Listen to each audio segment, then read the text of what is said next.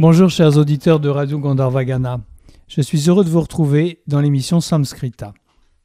Nous avançons dans le premier chapitre de la Katha Upanishad en détaillant le mot à mot du sanskrit pour dégager le sens et aussi le message philosophique de ce texte fondamental du Vedanta.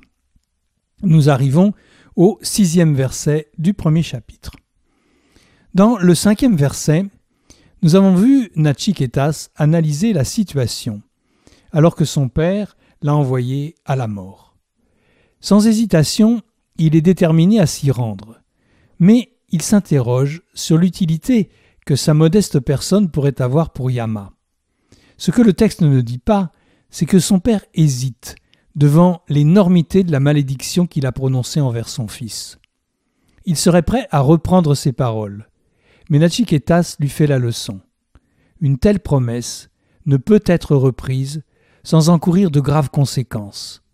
C'est l'objet du sixième verset que voici. C'est Nachiketas qui parle. Anupashyayata purve pratipashya tata pare sasyamiva martya pachyate sasyamiva jayate punaha. Commençons par analyser les premiers mots. Anupashya yata purve. Le mot anupashya est une forme conjuguée du verbe pash, voir, regarder, avec le préfixe anu. Anu est un adverbe qui signifie le long, derrière, selon. Le verbe anupash signifie regarder, percevoir, remarquer, considérer. Il est ici à l'impératif, à la deuxième personne du singulier. Remarque, considère. Yata est un adverbe qui signifie de même. Il aura son équivalent un peu plus loin, tata. Tata, yata sont les deux parties d'une comparaison, de même que, de même, ou bien aussi vrai que. Et voici maintenant pourve. C'est l'adjectif pronominal pourva qui signifie antérieur. Sous la forme pour V, il est au nominatif pluriel. La terminaison en et du pluriel au lieu de as, comme le voudrait la déclinaison des noms en a, est due au fait que pour va est un pronom. Il suit la déclinaison pronominale. Au nominatif pluriel, cela donne les antérieurs, c'est-à-dire ceux qui sont venus avant, ou plus couramment, les anciens. Pour Anupashya yata pour V, nous obtenons de même remarque les anciens. De quoi ce mot pour V au nominatif est-il le sujet? Encore une fois, le texte présente des lacunes importantes. Si c'était remarque les anciens, on n'aurait pas pour V, mais pour van à l'accusatif pluriel. Comme souvent, il manque le verbe d'état le verbe as, être, ou bou, être, ou vrit, se comporter, dont pour v est le sujet. C'est donc remarque comme les anciens étaient, observe comment les anciens se comportaient. Et comme cela se situe dans le passé, disons souviens-toi. Ce qui donne souviens-toi comment les anciens se sont comportés. Voici la suite. Pratipashya tata pare. Il faut séparer les deuxième et troisième mots, tata avec un a long à la fin et appare avec un a court, ce qui donne pratipashya tata appare. Cette phrase est construite exactement de la même manière que la précédente. Un verbe à l'impératif, dérivé de pash, voir, l'adverbe tata et enfin un pronom au nominatif pluriel apparaît. Dans pratipashya, vous reconnaissez pashya, l'impératif de pash, mais cette fois-ci avec un autre préfixe, prati. L'adverbe prati signifie par contre, en retour, et pratipash, percevoir, considérer, comparer. Pratipashya signifie donc considère. Nous trouvons maintenant tata, dont je viens de parler tout à l'heure avec son pendant yata de même. Puis on trouve apparaît.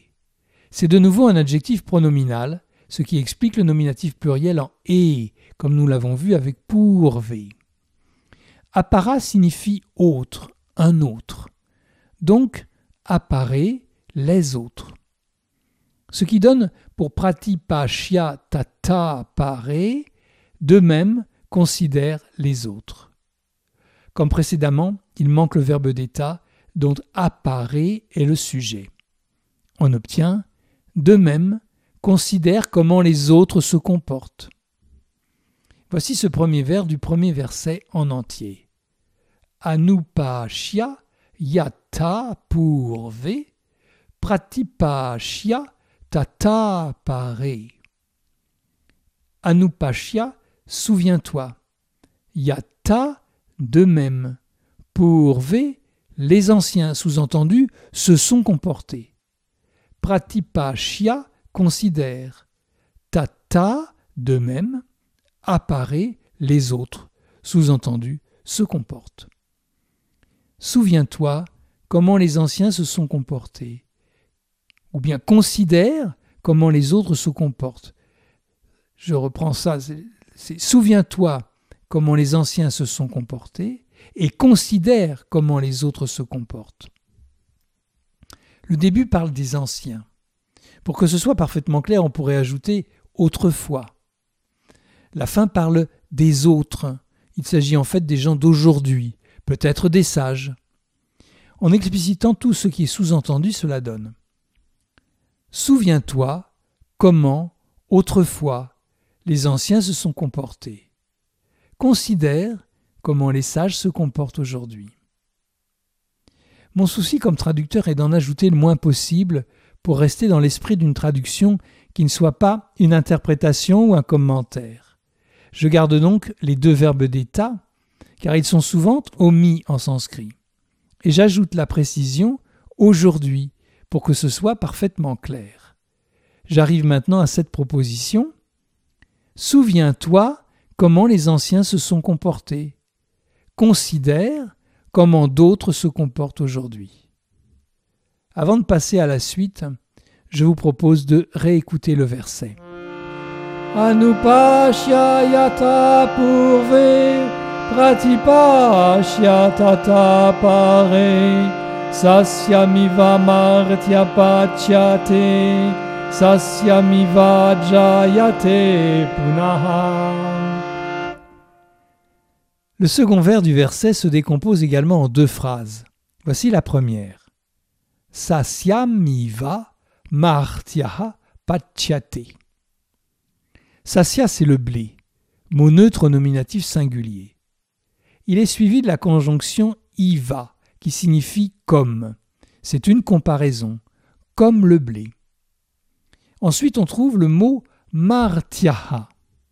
Le visarga final qui s'écrit avec un H avec un point en dessous, qui conduit à dire Martiaha, parce que la lettre Sa de Martias devient Visarga devant la consonne Pa de Pachyate qui est juste après. C'est donc Martias qu'il faut analyser. C'est un adjectif qui vient de la racine verbale mri, mourir. Ce verbe a comme dérivé mrityu, la mort, mrita, ce qui est mort ou son contraire, Amrita, ce qui est immortel, ou l'immortalité elle-même. Martia signifie mortel. Sous la forme martias, il est le sujet du verbe pachyate. Pachyate est le passif du verbe patch, à la troisième personne du singulier. Il est cuit, il est mûr. On obtient de cette formule imagée, comme le blé, le mortel est cuit. Voici la suite. Sasyamiva jayate punaha. C'est exactement la même forme, mais comme le mot qui suit iva commence par la voyelle a, les deux a ont fusionné pour faire iva jayate. En défaisant le sandi, on obtient iva puis a jayate. Donc, sa va comme le blé. Et cette fois, le verbe n'est pas pachate, mais ajayate. C'est le passif du verbe ajan. Jan signifie naître. Et avec le préfixe a, à long, ajan signifie naître, surgir. Au passif, cela donne il est créé, il est né. Le dernier mot du verset est punaha. Comme à l'instant avec martiaha, c'est une règle de liaison, un sandi. Il faut remplacer le, le visarga, mais cette fois non pas par un sa, mais par la consonne ra. C'est punar qu'on trouve dans le dictionnaire. La consonne finale ra est remplacée en fin de phrase par le visarga. Le mot punar est un adverbe qui signifie de nouveau. Il est né à nouveau, c'est-à-dire il renaît. Voici maintenant la traduction de ce second vers du sixième verset. Sasyamiva comme le blé. Martyaha, un mortel. Pachyate est cuit. Sasyamiva comme le blé. Ajayate il est né. Punaha, à nouveau. Comme le blé, le mortel est cuit. Comme le blé, il naît de nouveau. Là aussi, il est un peu nécessaire d'interpréter ce qui est écrit, parce que si le mortel renaît, c'est qu'il est mort. C'est ainsi qu'il convient d'interpréter Pachate. Il faut que le grain de blé meure pour germer et redevenir une plante. Alors voici la traduction du verset. Rappelle-toi comment les anciens se sont comportés. Considère comment d'autres se comportent aujourd'hui. Comme le grain de blé, le mortel meurt. Comme le blé, il renaît. Ici, Nachiketas parle à son père pour l'empêcher de se rétracter. L'exemple des anciens est primordial. Ce sont pourvés, les ancêtres de la famille, grand-père, grand-mère, etc et aussi les sages d'autrefois, qui connaissaient les règles de morale et de comportement. Ceux que le texte appelle apparés, les autres, sont les sages d'aujourd'hui. Nachiketas invite donc son père à suivre leur exemple de sagesse, et donc à respecter sa parole de donner son fils à Yama.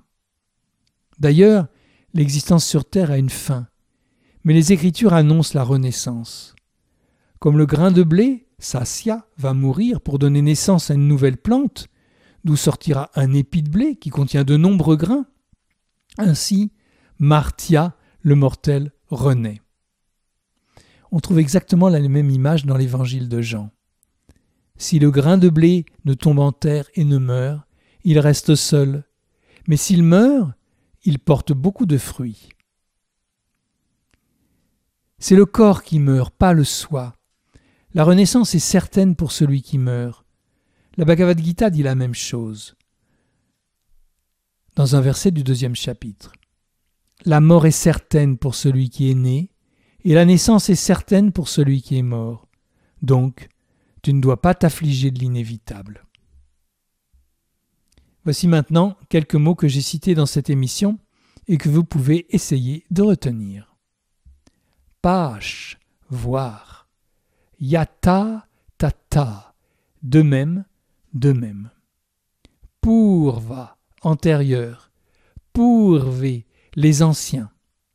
Appara, autre. Apparaît, les autres. Sasya, le blé, un grain de blé. Iva, comme. Mri, mourir. Mrityu, la mort. Martia, un mortel. Patch, cuir. Jan, naître. Punar, à nouveau.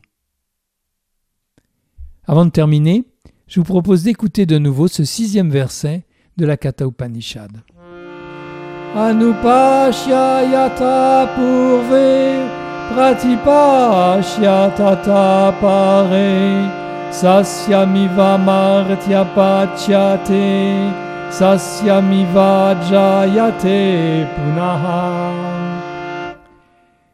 Cette émission est terminée.